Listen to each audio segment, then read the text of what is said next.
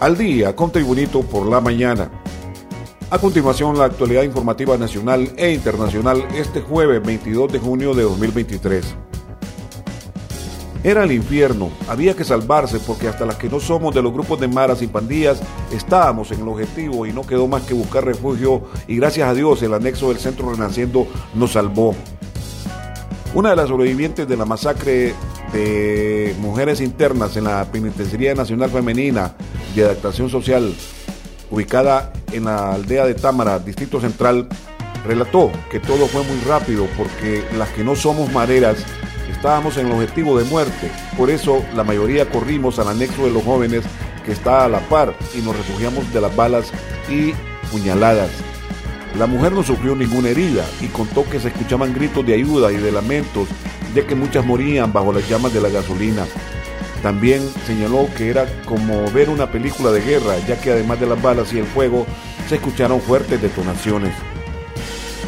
Más noticias con por la mañana. La titular de la Comisión Interventora del Instituto Nacional Penitenciario, Yulisa Villanueva, fue suspendida de su cargo tras salir de una reunión en Casa Presidencial con la mandataria Xiomara Castro, quien dijo que el trabajo que se está realizando en sistema penitenciario va a continuar. La presidenta ha tomado sus decisiones. Nosotros como gobierno también acompañamos desde la Secretaría de Seguridad y yo como viceministra de Asuntos Policiales, indicó Villanueva.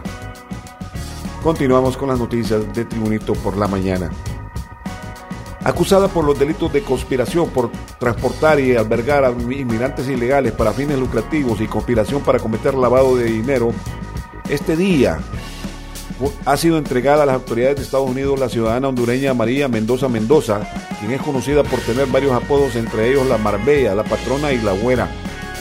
Mendoza Mendoza sería trasladada en cápsulas de seguridad desde la Dirección Nacional de Fuerzas Especiales hacia una terminal aérea donde después de completar su proceso migratorio para salida del país será entregada a autoridades estadounidenses.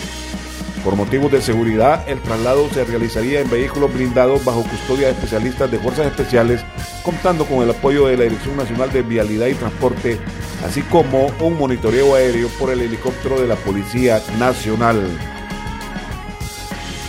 Continuamos con Tribunito por la mañana.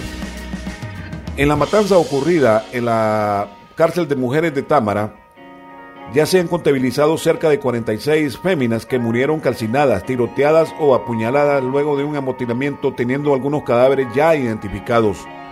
Entre las 46 mujeres muertas está el cuerpo de Nora Elizabeth Lazo Jiménez, quien era tía del exjugador del Club Deportivo Olimpia Roger Rojas, el Rorro el cuerpo de Laura Oxisa ya fue retirado de medicina forense y trasladaron sus restos a la colonia 15 de septiembre en Tegucigalpa.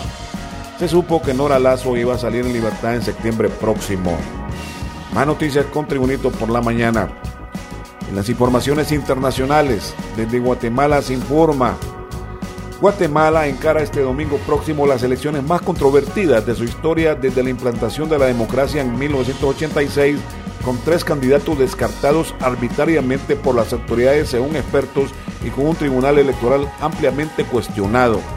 Las denuncias sobre un fraude electoral tuvieron sus primeros ecos desde enero pasado con dichas palabras del ex procurador Jordán Rodas, quien vetaron su participación en los comicios y quien considera que el próximo gobierno será ilegítimo, según apuntó esta semana. Rodas era el postulante a vicepresidente de la líder indígena Telma Cabrera, cuya candidatura fue denegada por el Tribunal Supremo Electoral ante la posible inscripción del ex ombudsman. Noticias deportivas.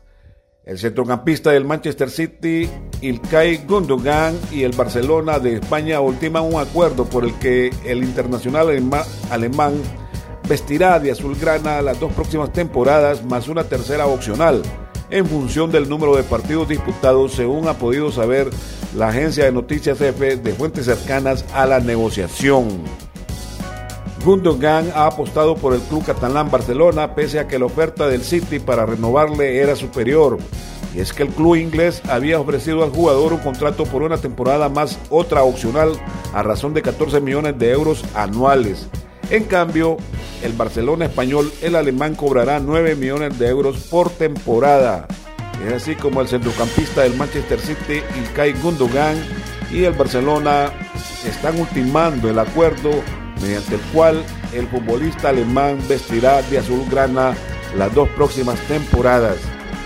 Este ha sido el reporte de noticias de Tribunito por la mañana de este jueves 22 de junio de 2023.